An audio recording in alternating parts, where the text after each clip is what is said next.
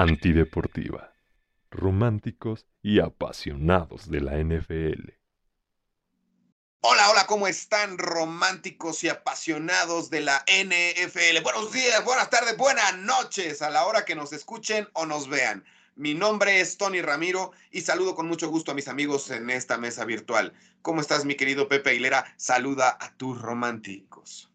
Que está pues un poquito enfermo. Este, ya empiezan las épocas en las que no puedo seguir siendo la misma persona fuerte de todo el año. También soy débil en algunas situaciones y, y ahorita tengo un poquito de, de malestar en la garganta. Entonces, pero estoy bien, bien, bien. Un poquito cansado, pero bien. ¿Cómo están? Excelente, mi querido Pepe. Ánimo, ánimo. ¿Qué hay de ti, mi querido Don Fredo? Saluda a tus apasionados. Mis estimados amigos, Tocayo, espero que te recuperes pronto y harto ya de las ausencias de este mequetrefe. Buenas noches. Totalmente, güey, totalmente. O sea, Ah, es ya, un proyecto, ya. cabrón. Es el proyecto de. Marco Antonio Moreno Ramiro, güey. Y Sí, pareciera que, que este, o sea, no, no, no- no lo puedo creer, güey, ¿no? O sea, tú y yo somos el los tocayos son el estandarte de conducta antideportiva, güey. No Somos- este somos los- güey. Somos los backup, ¿no? De, de Marco Antonio este, Moreno, ¿no, Ramiro? ¿Somos los backup o qué onda, güey? Somos los Dorian Thompson Robinson y PJ Walker de este de Sean Watson cualquiera, güey. Ok, ok. Sí, sí. Está bien. Muy bien. Ay, mis queridos amigos, no tengo argumentos, simplemente, pues bueno, la vida a veces no, no me lo permite, pero es un gusto que, que puedan estar en este proyecto y, y seguirme apoyando como el buen dictador que soy y que me han dicho cada que Sí, pueden. Sin más obertura, vamos por partes, como dijo el descuartizador. El día de hoy, en Conducta Antideportiva, les traemos lo siguiente.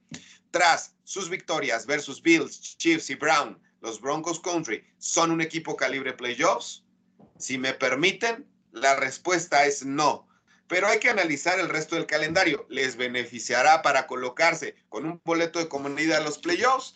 En este sentido, pierden contra Texans, se van 1-1 contra Chargers, pierden contra Lions, ganan contra Patriots, ganan contra Raiders y esto los pondría con un récord de 9 ganados y 8 perdidos. Luego entonces, como está tan cerrada la división del norte de la conferencia americana, en donde pueden clasificar Ravens, Steelers y Browns, y aunque en un supuesto empate entre Browns, Bills y Broncos al final de la temporada, el criterio de desempate lo ganarían los de Denver, yo pienso que a pesar de todo esto, no veo que se lleven este último boleto de postemporada. Pienso que ese boleto se lo van a llevar los Texans, ¿se acuerdan de mí? Y justo hablábamos antes de salir al aire, mis queridos amigos, sobre eh, la mediocridad que estamos viendo en esta temporada 2023-2024 de la NFL.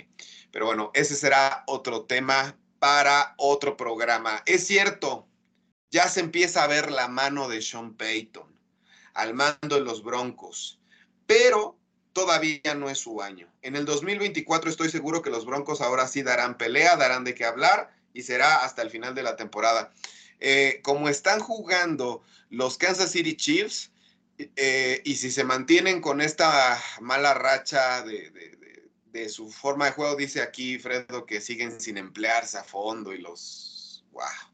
En fin, pero si siguen eh, jugando así, la próxima temporada sí veo que los Broncos pudieran llevarse los dos partidos, tanto en Kansas City como, como en Denver. Veo una mejoría, pero no creo, reitero, que sea su año. Entonces, ¿qué opinas, mi querido Aguilera, al respecto? Mm, siento que divagaste mucho, Marquito, para, para decir poco y nada, cabrón, ¿no? Este, o sea, me queda claro que para ti no son un equipo de playoffs. Para mí, en teoría, ni siquiera tendría que existir la pregunta, güey, ¿no? Eh, ¿Cómo es posible que me estés preguntando esto de un equipo que recibió 70 puntos, güey, ¿no? Eh, ojo, yo no voy a decir, oh, qué bonito cambio, este, o ya está viendo la mano de Sean Payton, como acabas de decir, etcétera. Más bien, no que la AFC era la conferencia más de mayor calidad en la NFL. O sea, ¿cómo me puedes decir que un equipo se enracha cinco partidos y ahora está en conversación de playoffs parece Liga MX, cabrón, ¿no? Eh, la AFC considero que es una división, a pesar de que está muy peleada, está muy abierta, porque está bajando mucho de calidad.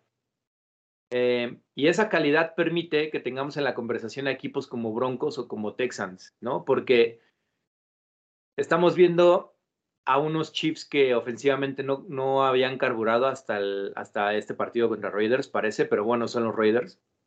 Tenemos a unos Bills de Josh Allen que parece que ya no van a ganar su división. Tenemos a unos Bengals sin John Burrow, ¿no? Tenemos a unos Chargers que tienen las mismas victorias que los Giants y los Jets.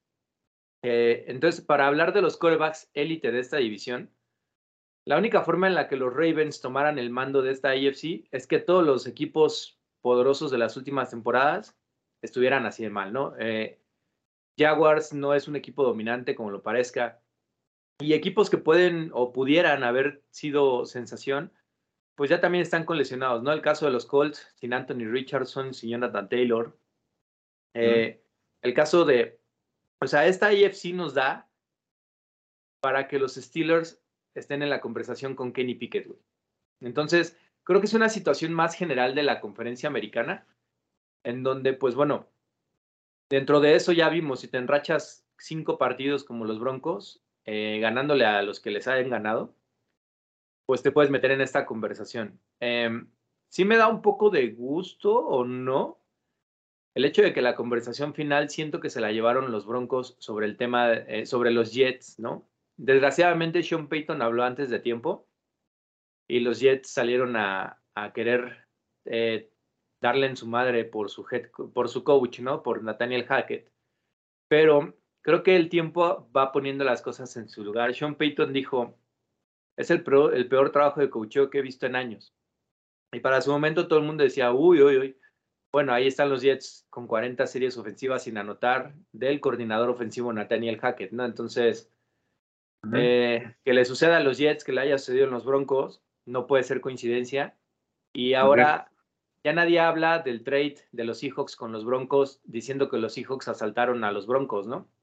Ya nadie habla de Gino Smith y, y Gino Smith con Pete Carroll como ganadores de ese trade.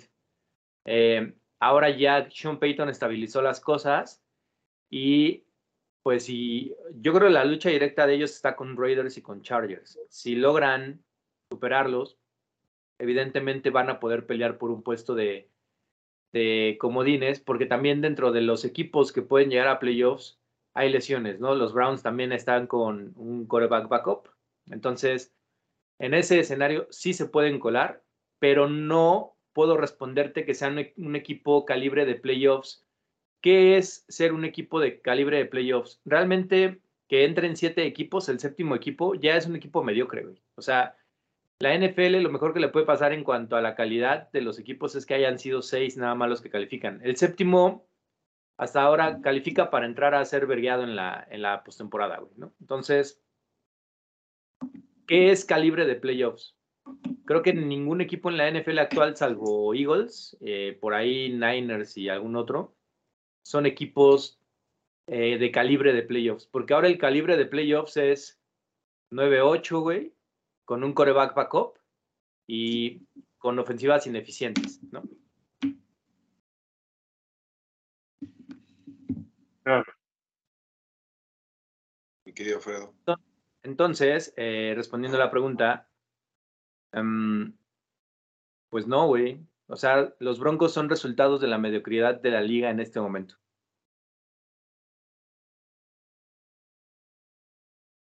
Mi querido Fredo. En el estricto sentido de las matemáticas y de lo que implica que califican siete equipos, los Broncos son equipo de playoffs, entre comillas. El significado de playoffs, el significado de que seas un equipo contendiente, significa que valga la redundancia, estés siempre ahí, tengas calidad en tu roster, tengas un buen cocheo. Y Denver al final del día no, no tiene esos requisitos, ¿ves? Como ese tocayo ha resurgido a raíz de cinco partidos. Y recordemos, yo les dije en el programa, y se los dije muchas veces en el grupo de las lavanderas, como dice mi tocayo, que cuando te meten 70 puntos ya no puedes caer más bajo, ¿no? Ya lo que sigue es subir. O sea, ya, ya tocaste el fondo. O sea, ya te metieron 70, ya, ya hubo una, una purga dentro de la organización. Ya, no puede pasar nada, nada peor. Entonces, los Broncos ya pasaron por ese eh, trago amargo. Y lo que implica que estén ahora así, en, en puestos de calificar, habiendo siete equipos para entrar, pues sí, sí, sí van a calificar. Yo creo que sí van a entrar de comodín. Pero al final, pues no, no les va a alcanzar realmente para, para trascender, para llegar más allá. Creo que lo que hizo Sean Payton después de, esa escandalosa derrota en Miami tiene, tiene mérito, pero como les dije, tocaba en fondo. Eh, me ha gustado, como último, nada más como última señalamiento, por así decirlo, eh, los Broncos han tenido dos marcadores que nunca se habían dado en la historia de la NFL. 70-20 contra Miami y 29-12 contra los Cafés. Es, es cuánto, señores. Gracias, mi querido Fredo. La luz ha llegado para iluminar nuestros corazones. Ignorancia y mentalidad micro. Una luz que va de los ríos a los bosques, de las llanuras a las montañas, de la geopolítica a las trincheras dominadas por el sonido de los cascos. Aquí está la brújula analítica de los románticos y apasionados de la NFL. Los Pepe Datos antideportivos a cargo de nuestro querido Pepe Aguilera. Dale, Rey. Muchas gracias, Marquito. Eh, gracias por tus comentarios, Fredo, del, del, tema, muy, muy acertados. Y ese resultado 29-12 inédito, pues, pues bueno, es, es, es para la historia, ¿no? Eh, en cuanto a los Pepe Datos, hoy quiero ver sonreír dentro de toda la miseria que está pasando a mi querido Fredo, güey, ¿no? O sea, perder un partido con Tommy DeVito, güey, sobre todo de una, de una semana después de bye, cabrón, no puede ser que te presentes así en, en, un partido de fútbol americano, güey, ¿no? 13 puntos se cayó. 13 puntos en dos partidos. Uh -huh. No, de hecho, te tengo un dato y, y, no es el Pepe dato, pero te tengo un dato, amigo. En esta temporada, los Patriots tienen cuatro partidos en donde han anotado siete puntos o menos, güey. Durante toda la estancia de Tom Brady en los Pats, solamente fueron cinco. Entonces, ¿qué te quiere decir eso, no? Eh, tienen Brutal, serios brutal. problemas, amigo, con, con el buen Mac Jones, ¿no? Brutal. El dato que tenemos es, desde que los New England Patriots se llaman así, porque antes eran los... Patriotas de Boston. Los Boston Patriots, exactamente. Desde que se llaman New England Patriots, solamente han perdido una vez contra los Ángeles Chargers. Y obviamente, este partido, pues no eran los Ángeles Chargers, eran San Diego Chargers. Posiblemente te acuerdas de esas veces que no podías dormir, güey. En 2005, en 2005 los Chargers fueron a ganarles 41 a 17 a Foxborough. Con Drew Brees, así está, está Drew Brees en, San Diego. Uh. ¿Sí? Muy bien, pues esa es la única vez que los Chargers han podido vencer a los Patriots en Boston con este nombre de los New England Patriots. Obviamente en, de visitante, pues los Patriots han perdido más, ¿no? Pero jugados como locales, solamente los Chargers les han podido ir a ganar una vez. Y el standing actual, o la, o el, la racha activa, perdóname, es uh -huh. de siete victorias consecutivas para los Patriots y ocho de las últimas once. Entonces, me encantaría ver que este fin de semana se hiciera un Frank Reich, ¿no? Es decir, que los Patriots le ganen a los Chargers, güey, y el lunes tengamos despedido a, Brand, a Brandon Staley, ¿no? Eh, o sea, yo como dueño de los Chargers, güey, si te ganan estos Patriots de Mac Jones, güey, te corro acabando el partido, cabrón, ¿no? Entonces, ahí está el dato, siete derrotas consecutivas de los Chargers, solamente han podido ganar una vez en Boston con este nombre de los Patriots y eh, pues es el Pepe Dato que tenemos para esta semana, amigos. ¿Cómo ven? ¿Cómo ves, Fredot? Hay esperanza para tus Patriots, güey, de ganar, güey. Tranquilo, güey, tranquilo, güey.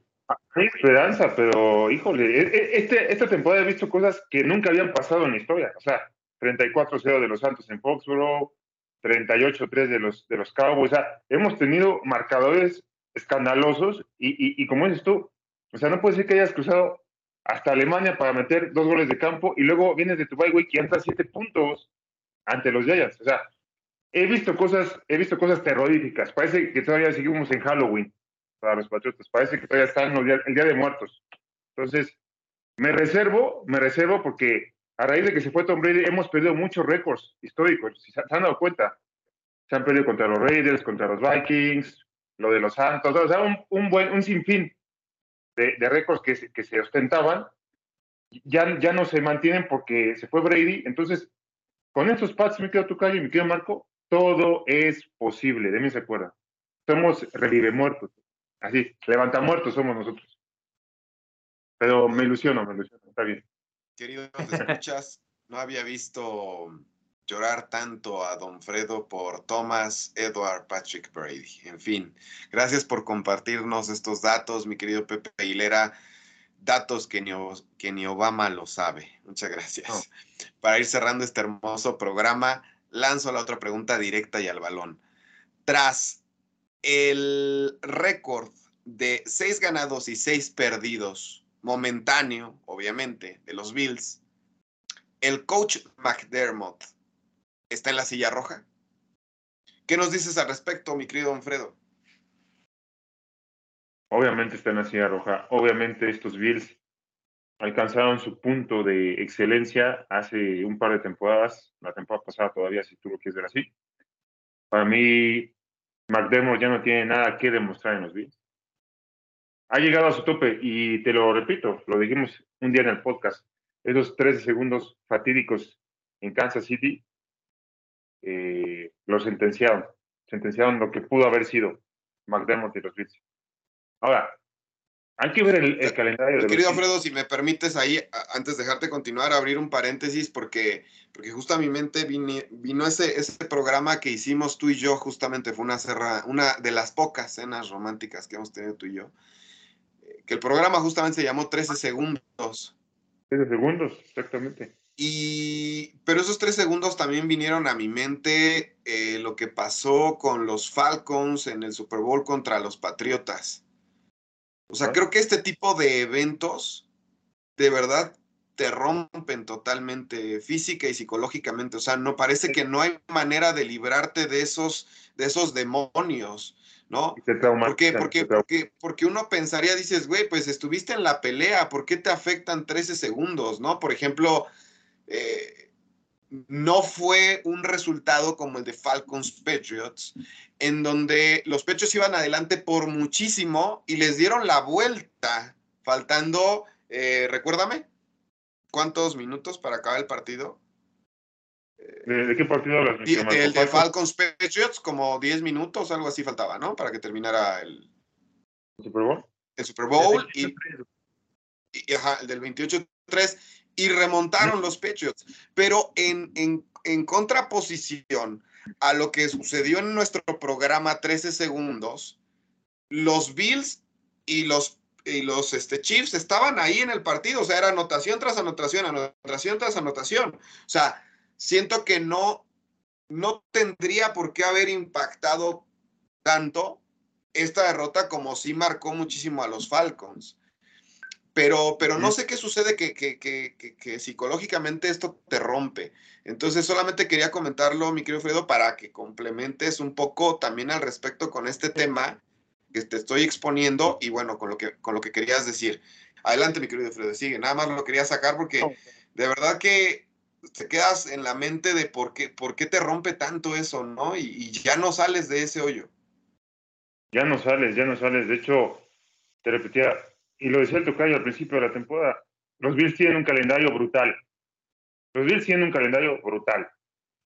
Ir a Lincoln Financial, ir contra los Bengals de Burrow, ir a, a jugar contra los Chiefs, o sea, tiene un calendario, o sea, para colmo de sus males, los Bills les tocó un calendario dificilísimo. Mm. Ahora, te pones a pensar, te pones a ver a estos, estos Buffalo Bills, ¿qué es lo que mantiene en la palestra? Porque para mí sigue siendo un equipo que, peligroso, o sea, Bills, o sea, no, no nos confundamos. Pero es Josh Allen y Stephon Diggs. E- Esos son los Buffalo Bills ahorita. Son Josh Allen y Stephon Diggs. Lo que hagan ellos dos, lo que hizo Josh Allen en, en el Lincoln Financial no le puede reprochar absolutamente nada. Josh Allen hizo hasta lo imposible por ganar el partido. Pero de repente las águilas tienen un pateador que te hace un, gol de campo de 60 yardas. O sea, dices, oye, contra eso no puedo. O sea, Gabe Davis, por ejemplo, la anotación que se perdió, ¿no? El último pase de Josh Allen. O sea, ese tipo de cosas siguen, siguen siendo arrastradas a raíz de esos 13 segundos, me quedo Marco, me quiero tocar. A, a raíz de esos 13 segundos. O sea, e, e, e, es, es, es, el trauma que tienen los Bills. O sea, me voy a ir más lejos todavía, con Scott Nulgord, el que falló el gol de campo contra los Giants en el Super Bowl, cuando iban 20-19. O sea, si, si mete ese gol de campo, a lo mejor son una dinastía. Ese fue el primero de cuatro Super Bowls que perdieron de manera consecutiva contra los Gigantes. Ajá. Entonces, es una franquicia que, híjole, híjole, está, está marcada, ¿eh? Está marcada está estigmatizada por eso que les digo. Regresando al, al, punto de, de, Sean McDermott, me parece que lo ha dado todo, me parece que, que le ha dado otra cara a la franquicia, sí. Eh, ha hecho una muy buena dupla con Josh Allen. Se fue Brian Dabble y, y, se perdió ese, e, e, esa explosividad ¿no? ofensiva a la que nos tenía acostumbrados Josh Allen. Pero ese es el equipo, o sea, es Josh Allen y Stephon Diggs. No, no tiene otra cosa Búfalo, no tiene otra cosa. Entonces, dependen en demasía de, esa dupla y McDermott, pues sí está en la silla caliente porque nunca pudo establecer un ataque equilibrado, nunca pudo establecer, eh, vaya, lo voy a comparar, o sea, Mahomes te podía, podía repartir la bola a Sky Moore, a, a Kadarius Stoney, a Martín Valdez Scantling, bueno, a este cuate no, no, no tanto, ¿verdad? Por lo último que vimos, pero este, pero los Chiefs ganaban, ¿no? Los Chiefs, ganaban. Y, y, y, los Bills no, no tienen ese, esa, ese abanico, ¿ves? De, de, oportunidades, de Es, es Dix, Allen. Entonces, yo por eso yo creo que, que McDermott está en la silla caliente, obviamente. Pero también le voy a hacer una pregunta. Así como los quarterbacks son difíciles de encontrar, también los head coach para un equipo de esos, de calibre, ¿eh? Una cosa es que te vayas a dirigir a los otros, que te vayas a dirigir a, a X equipo y lo que hagas es ganancia, ¿ves? Lo que hagas es ganancia. Pero si te vas a los Buffalo Bills, lo que esperas es dar el siguiente paso como head coach. Yo les pregunto aquí, mis, estimados amigos, es, se va McDermott, tienes que traer un head coach de, abolengo, ¿eh? No vas a traer al coordinador ofensivo de los Broncos, ¿no? No, no, no. Tienes que traer un cuate que te lleve al siguiente punto. Si me preguntas aquí, no es tan fácil correr a McDermott, no es tan fácil encontrar un head coach elite de abolengo, como les digo, y no es tan fácil dar ese siguiente paso con los Buffalo Es cuanto, mis estimados amigos.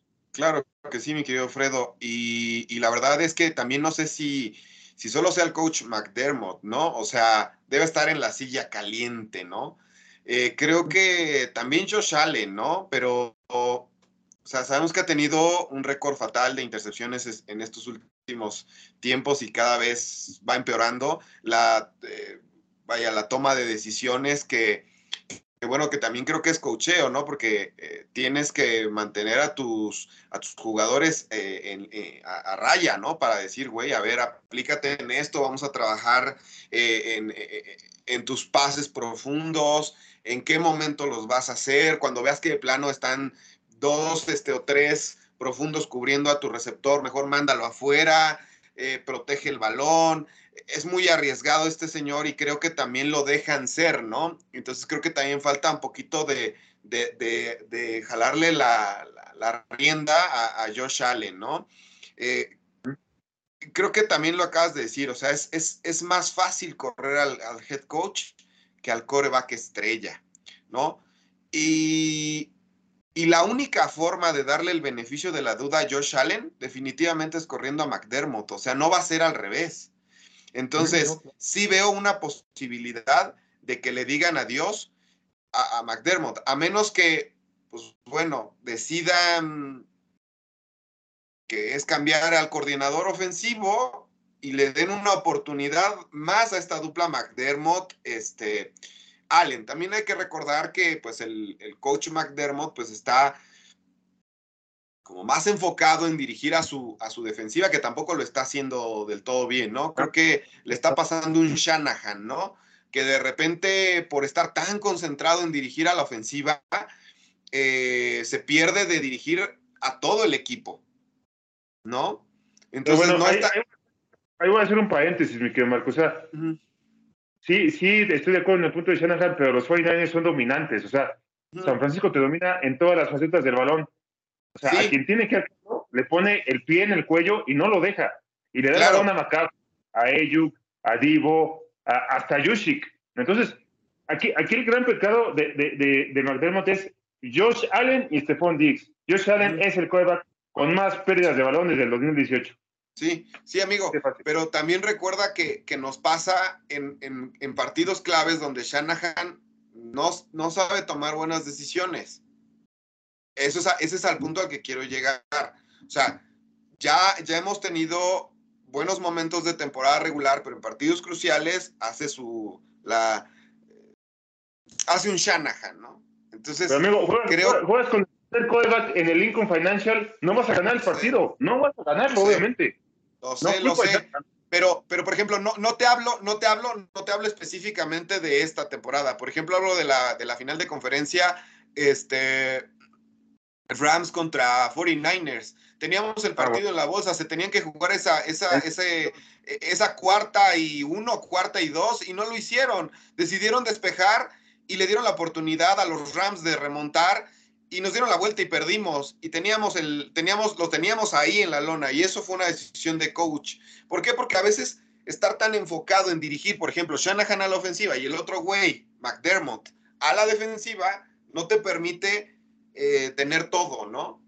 Entonces, por ejemplo. Andy, Andy Reid tiene un gran equipo de trabajo que él también sabe dirigir a un equipo y también sabe tomar las decisiones ahí, pero, pero él tiene un equipo que le está diciendo, eh, güey, atento a esto, eh, güey, atento al otro.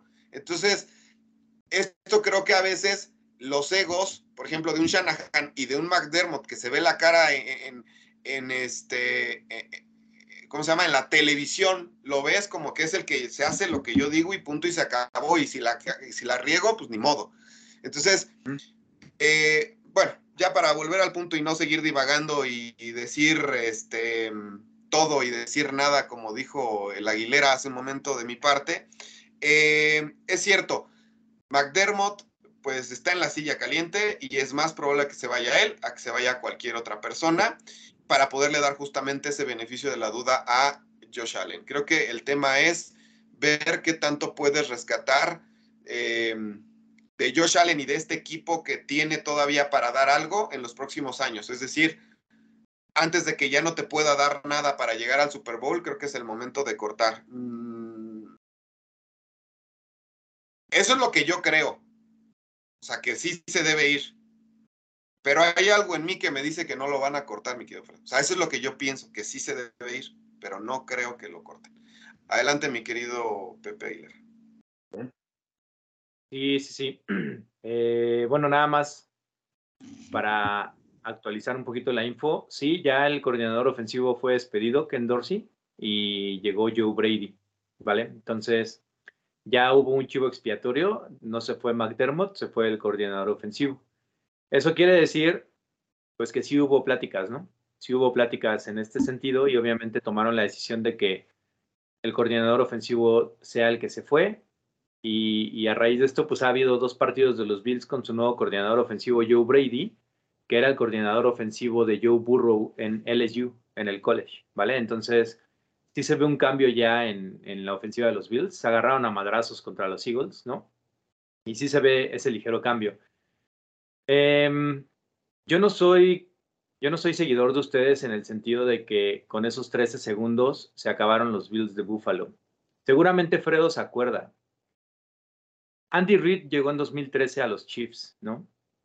Em, en ese año calificaron a playoffs y fueron eliminados por los Colts. Y llevaban una ventaja de cuántos puntos, Fredo? 27, si no me equivoco, 27 puntos y iban ganando. Y les dieron la vuelta, ¿no? Perdieron el partido 45 a 44. Ajá. Así es. Y. Andy, Andy Reid ya era un tipo probado en la liga, que había perdido cuatro, bueno, que había participado en cuatro finales de conferencia con los Eagles y perdido un Super Bowl, ¿no? Y todavía en los Chiefs llega en 2013 y pierde este partido después de la ventaja que llevaba. En 2014 no calificó a playoffs. En 2015 calificaron a playoffs, le ganaron a los Houston Texans 30 a 0 y luego fueron eliminados por los Pats 27 a 20 en el divisional. En 2016 pierden en el divisional con los Steelers 18 a 16. En el 2017 pierden en, en, este, en el wild card con Tennessee 22-21. La atrapada de Marcus Mariota. Así es, que le rebote y la atrapa. En el 2018 pierden en la final de conferencia contra los Pats 37-31. Es decir, si a un tipo como Andy Reid le tomó todos sus años en Filadelfia, más seis años en Kansas City, llegar en 2019 y ganar el Super Bowl, ¿por qué decimos que Buffalo está muerto por un partido que, que el mismo Andy Reid ha perdido, güey? Es decir, Sean McDermott, para el tiempo que llevaba, por ejemplo, Andy Reid, que es su mentor, Sean McDermott lleva seis temporadas y está en pañales. Con, y, y, al mismo Andy Reid nunca estuvo en, el, en la conversación del hot seat, a pesar de que Nunca, o sea, en esos seis primeros años con Kansas City antes de Patrick Mahomes, nunca llegó al Super Bowl. Entonces, ¿qué le estamos pidiendo a los Bills? Que llegue al Super Bowl. Ni Andy Reid lo hizo en seis años con Kansas City hasta que llegó Mahomes, güey. ¿No? Entonces, creo que somos muy exagerados en ese sentido. Con quien podemos también comparar a McDermott, y ustedes lo hablaban, es con Kyle Shanahan. O sea, te voy a pasar un dato, Marco. Kyle Shanahan tiene un récord de cero ganados, 38 perdidos cuando entra perdiendo al cuarto cuarto por ocho puntos o menos, güey. Perdóname, por ocho puntos o más, güey. O sea, ¿qué quiere decir? Los Niners no saben regresar en los partidos, güey. Si no dominan desde el principio, no saben regresar, güey. Entonces, si me están juzgando a McDermott, güey, porque no supo cerrar ese partido de 13, de 13 segundos, güey, tendríamos que juzgar a Shanahan porque no lleva ni una remontada, güey, perdiendo por ocho puntos o más en el último cuarto, güey. Segundo, Tú sabes que a los Niners se les lesiona a alguien y no ganamos, güey. No ganamos, güey. Claro. Somos mega dependientes de tener a todos nuestros playmakers, güey. Claro. Entonces, decir que McDermott está en el hot seat por el 6-6, pues es muy injusto, güey, porque a head coaches del calibre de Andy Reid les ha pasado, güey. Y lo mejor que ha sucedido es, pues, dejar que el proceso corra. Y además, estos Bills son contendientes en una era de Joe Burrow y de Patrick Mahomes, cabrón. ¿no? O sea, que son, o sea, y también de Lamar Jackson, de Justin Herbert, etcétera. Y vamos, a mí no me encanta el hubiera, ¿no? Pero los Bills fácilmente podrían estar 10-2. Semana 1, la derrota contra los Jets fue, fue crítica, ¿no? O sea, pero ese partido lo debieron de haber ganado.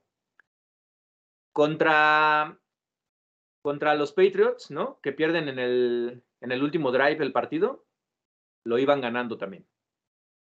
Contra Denver lo iban ganando y lo pierden con un field goal de último segundo. Y ahora contra Filadelfia lo iban ganando y este, pierden en tiempo extra. Es decir, con todo y esto que no saben cerrar partidos todavía, porque yo creo que es algo que van a, eventualmente tendrán que aprender, están 6-6, güey. Entonces, yo considero que estamos sobre reaccionando un poco con esta inmediatez de que decimos, ah, dos años seguidos no llegó, no pasó el divisional, ya estos Bills están muertos. O sea, si bien es cierto en este momento, yo sí creo que la ventana al Super Bowl se, les acabó. Ojo, al Super Bowl. Eh, este equipo le traes una dos piezas que refuercen lo que ya viene siendo esta cultura, sobre todo en el ataque terrestre. Y, y ojo con los Bills. Para mí son dos temas de coaching que sí tiene que resolver McDermott. Uno, ataque terrestre y dos, saber cerrar partidos. Y justamente van de la mano, porque para que tú puedas cerrar un partido necesitas de un ataque terrestre que consuma esas yardas que, que no puede Josh Allen, ¿no? Si sales en cada snap a que Josh Allen lance, lance y lance y lance, eventualmente vendrá un error. Pero cuando Josh Allen esté arropado por un ataque terrestre que medianamente soporte eh, que él no cometa los errores por estar lanzando en cada snap, un Isaiah Pacheco, güey, con Patrick Mahomes, güey, ¿no? Que, tengas atrás a alguien a quien le puedas dar la bola y te consiga primeros y dieces, porque en este momento a James Cook se la das, pero se la tienes que dar con un pase pantalla, güey, porque si no, James Cook no, no avanza esas yardas para un primero y diez, ¿no? Entonces, sí hubo un foco rojo en el cocheo de los Bills, güey. Ya se fue el coordinador ofensivo, pero, pues, güey, McDermott puso a los Bills en el mapa, ¿no? Y, y si tipos como Kyle Shanahan tienen el mismo, el mismo tiempo que McDermott y tampoco hemos ganado un Super Bowl, güey, y no estamos en el hot seat, con el récord de 0.38 que ya les dije, con el tema de que se nos lesiona alguien y no ganamos, y también con Andy Reid que en Kansas le costó siete años llegar a un Super Bowl y sobre todo con el bagaje que ya tenía en Eagles, McDermott va empezando y lo está haciendo bien. Veremos después hasta dónde llega, pero yo creo que en este momento no tiene por qué estar en el hot seat. gracias, mi querido Pepe Aguilera. Lo único es eh, reiterarte que lo del ataque terrestre parezco disco rayado y lo hemos, lo hemos dicho aquí, lo has dicho tú, lo he dicho yo, lo he dicho Fredo, desde, desde antes de los 13 segundos, ¿no? Que es lo que ha marcado este programa el día de hoy. Y, sigue sin cuajar, ¿no? Entonces, justo dices que van de la mano y creo que van de la mano, pues esperemos que algún día llegue ese tan ansiado juego terrestre, por favor. Eh, mi querido Don Fredo, ¿algo que decir antes de despedirnos? Un excelente programa, amigos. Un gusto, como siempre. Gracias, mi querido Fredo. Mi querido Pepe Aguilera, despídase de sus románticos. Bandita, cuídense mucho. Eh, un gusto tenerte por aquí, Marco. La verdad, eres parte esencial de, esto. Eh, sinceramente, te, te queremos mucho, güey. Te apoyamos, estamos contigo y cuando no puedas grabar, eh, aquí está la mesa de los tocayos. Tocayo, tus análisis eh, bastante, eh, nutren bastante este podcast. Entonces, me voy congratulados por estar siempre los tres aquí. Y pues esperemos que, que, esto dure varias temporadas con la bandita que nos sigue. Saludos a nuestros cinco o seis valedores que siempre están ahí. Así es, muchas gracias, mi querido Pepe. Pues mira, sin querer, ahí vamos en el episodio 28. sabremos, o más bien sabemos, que ya iríamos en más de 28 episodios. Eh, simplemente se ocultaron unos cuantos episodios por ahí que, que, estábamos de muy novatos y que no terminan de convencerme, pero algún día los podemos republicar para que ya no sean más de 28 episodios, ¿no? Por ahí a lo mejor ya estaremos llegando hasta los 50, 60 episodios o más, ¿no? Pero, pues bueno, actualmente vamos en el episodio 28, ya veremos si más adelante crece nuestra fanaticada y entonces nos digan, por favor, saquen los episodios del inicio y pues bueno, con mucho gusto los, los volveremos a, reestrenar. Ahí están guardaditos en Spotify, así que este, hasta que llegue esa fanaticada a decirnos que quieren escucharnos en nuestros inicios, saldrán a la luz de nuevo. Mientras tanto, mi querido Alfredo, vuelvas a despedir, por favor, de sus románticos y apasionados de la NFL. Muy buenas noches, amigos. Tocayo, no levantes, no levantes a, Marco porque se va a ver insoportable, cabrón. Nada más eso. ya lo es, güey, ya lo es. Ya lo es, ya lo es, ¿no? Ya, ya, ¿por qué decimos? Ya. No, un gusto, un gusto, pues, ¿eh? Muy bueno, muy buen programa. Muchas gracias. Gracias, mi querido Fredo. Vámonos que aquí espantan.